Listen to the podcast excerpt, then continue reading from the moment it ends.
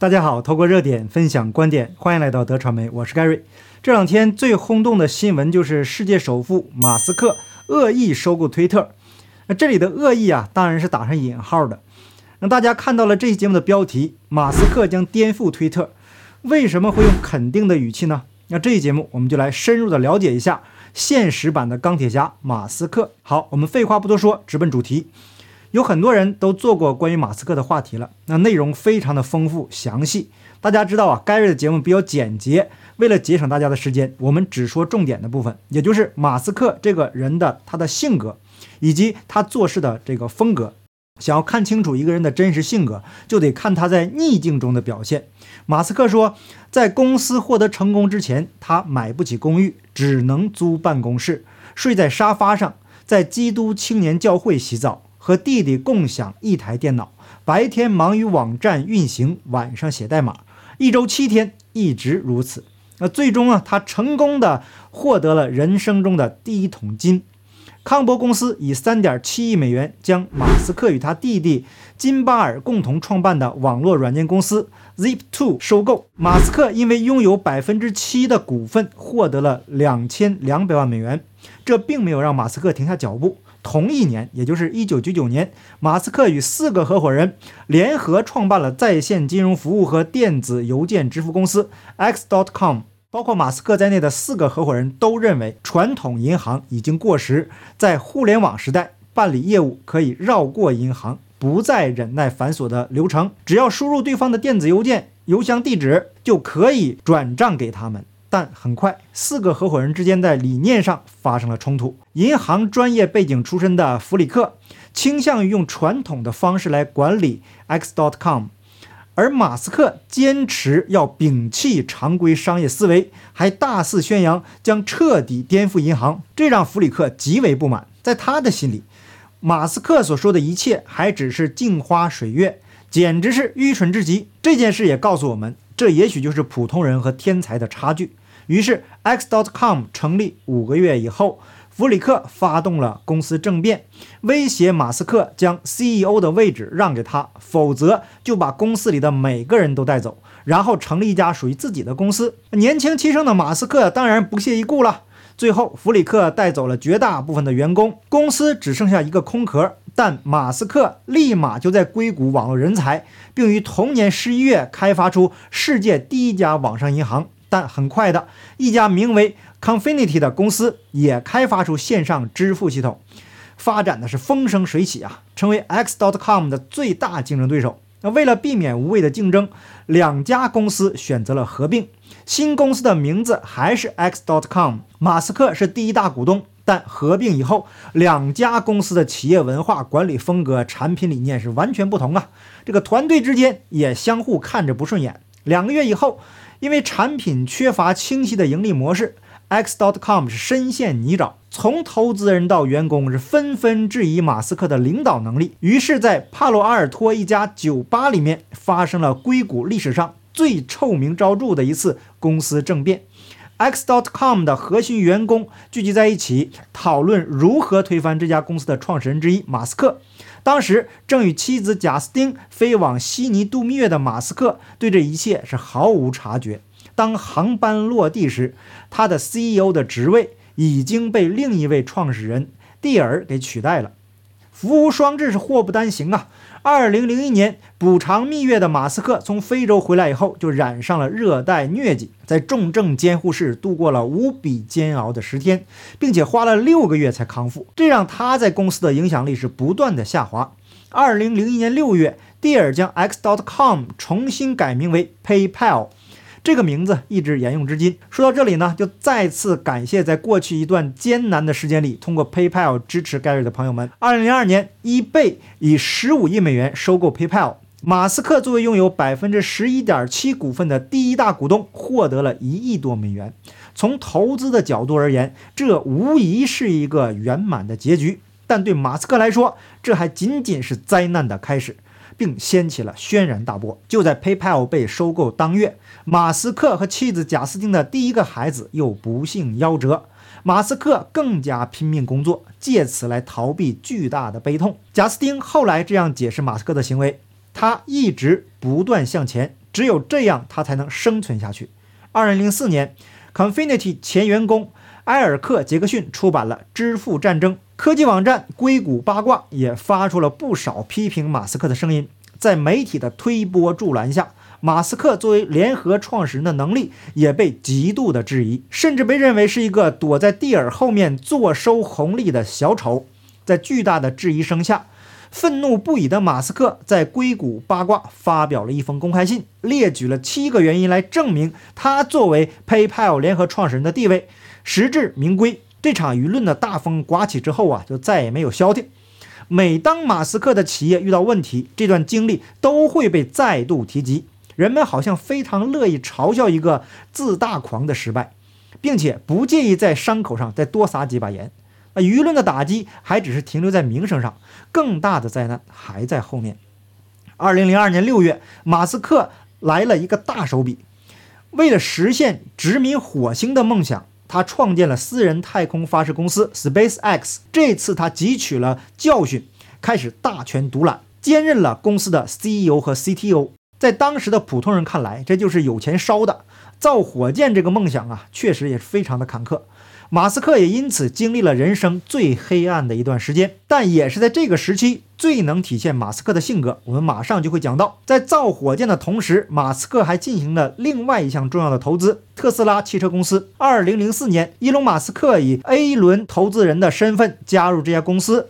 在经历了多次失败的尝试以后，到了二零零八年十月，马斯克终于成为特斯拉真正的拥有者。而这一年也是他生命里最灰暗的一年。在这一年里面，特斯拉还持续亏损，SpaceX 经历了几次磨难，成功发射后又迎来了最大的财务危机，还有离婚、员工离职，外界的嘲笑声也在折磨着他。就像汽车真相网站开设特斯拉死亡倒计时栏目，像是看笑话一样，等待着特斯拉走向死亡。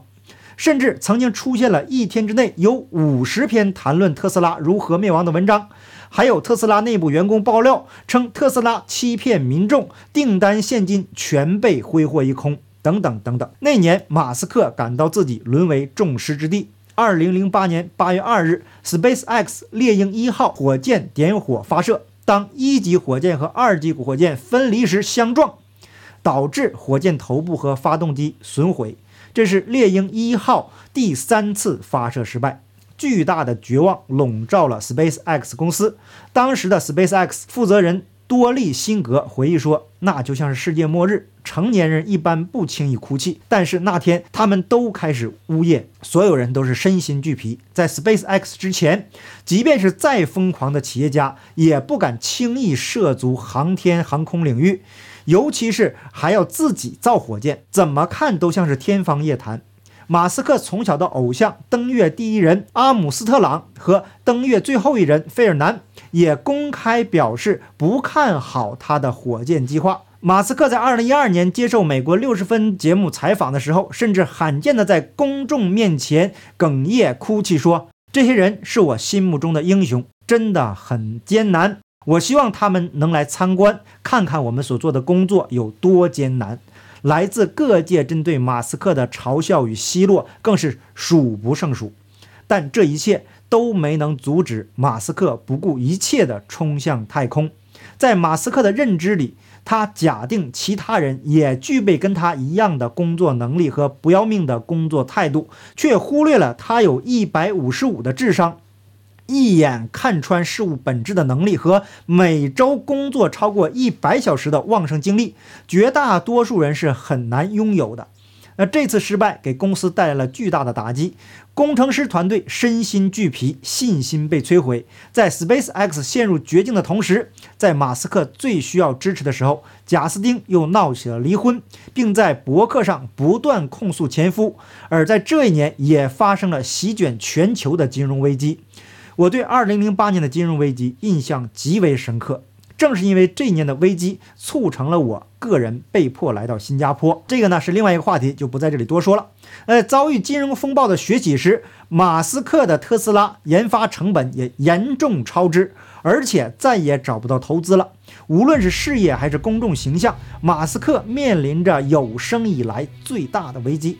对马斯克来说，特斯拉是完全可以与 SpaceX 齐头并进的又一个项目。于是，马斯克一方面开放采访、视频露面，亲自应对外界对特斯拉的一切质疑，并要求公关团队搞定一切负面新闻；另外一方面，参与到生产环节中，将 SpaceX 暴君式管理带了进来，加强员工工作强度，要求他们睡在桌子底下。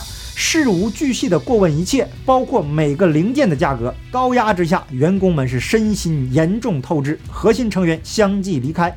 马斯克旗下两家公司均面临破产。更悲剧的是，金融海啸正席卷着全球。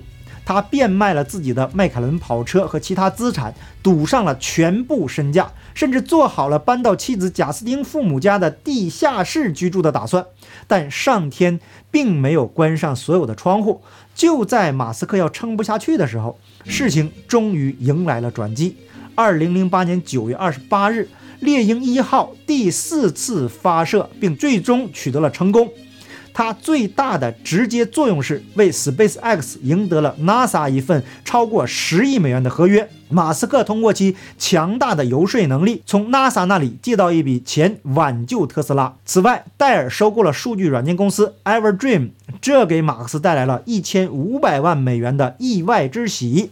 这家公司由他表弟创办，他曾经参与投资。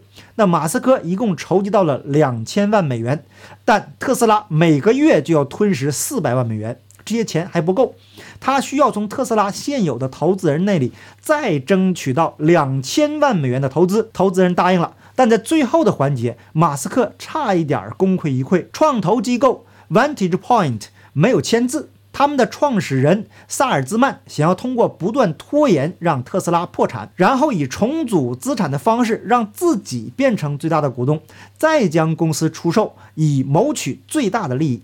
千钧一发之际，马斯克卓越的冒险家精神又一次体现了出来。他将这轮融资从股权融资迅速改为债务融资，这是 Vantage Point 无权干涉的。但投资人大多数都是风投机构，面对一家随时可能破产的公司，几天内要说服他们改变投资策略，也近乎是一个无法完成的任务。这个时候，强大的心理素质和谈判技巧发挥了作用。马斯克对他们说：“可以再从 NASA 那里借到四千万美元，完成这轮融资。”软硬兼施之下，投资人最终签署了这份协议。最有意思的是，融资完成当天，特斯拉账上只剩下几十万美元的流动资金，不但无法支付员工工资，甚至再晚几个小时啊，公司可能就要宣告破产了。另外一边，SpaceX 终于在十二月二十三日收到了 NASA 的十亿美元，顺利成为 NASA 国际空间站的供应商，成功的度过了危机。一位亲眼见证马斯克这些经历的同事说：“他在二零零八年所经受的一切。”可能早就让其他人崩溃了。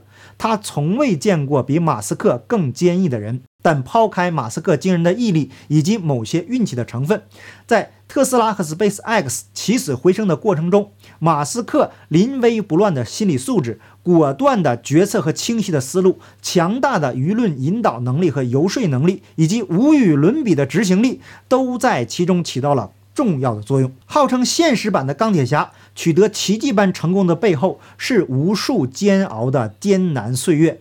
但就像马斯克在接受采访时所说：“要么死得安然，要么活得绚烂。”相信在了解马斯克这个人以后啊，再来看目前他恶意收购推特这件事。我们就很清晰的能得出答案。如今的马斯克已经是世界首富了，他的资产按目前的估值来计算，已经达到了两千一百九十亿美元。今天推特的股价是四十五美元，马斯克给出的价格是每股五十四点二零美元，总价四百一十亿美元。也就是说，马斯克的资产至少可以买下四个推特。而目前，马斯克还在执行的是 A 计划。说白了，马斯克的 A 计划传递给推特管理层的意思就是：你们的地盘老子要了，拿着你们的臭钱赶紧滚蛋！老子就想要一个自由说话的地方。如果不从，就用钱砸垮你们。就问你们从还是不从？